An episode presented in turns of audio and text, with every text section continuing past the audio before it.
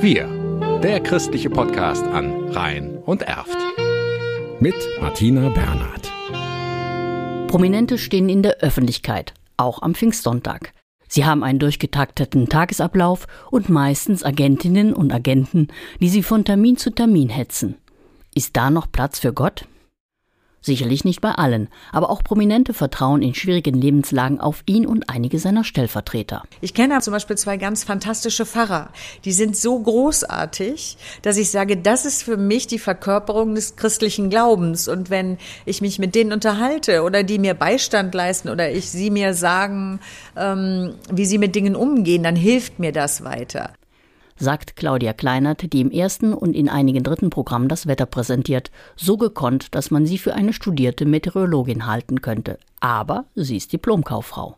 Aufgewachsen und zur Schule gegangen ist Claudia Kleinert gleich hier in der Nachbarschaft in Köln.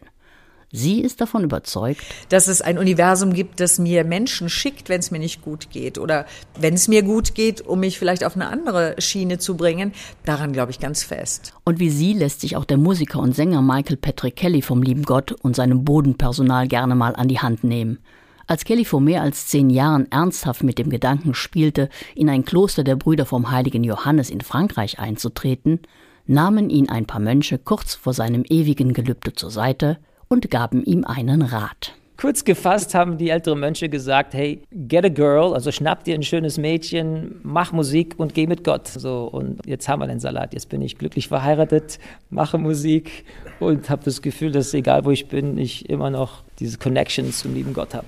Aber nicht nur Michael Patrick Kelly und Claudia Kleinert erzählen von ihrem Glauben in der Sommerzeit, dem Magazin des Erzbistums. Viele Geschichten drehen sich im aktuellen Heft auch um Menschen, die versuchen zu erklären, warum sie trotz Kirchenkrise immer noch katholisch oder sogar wieder in die Kirche eingetreten sind.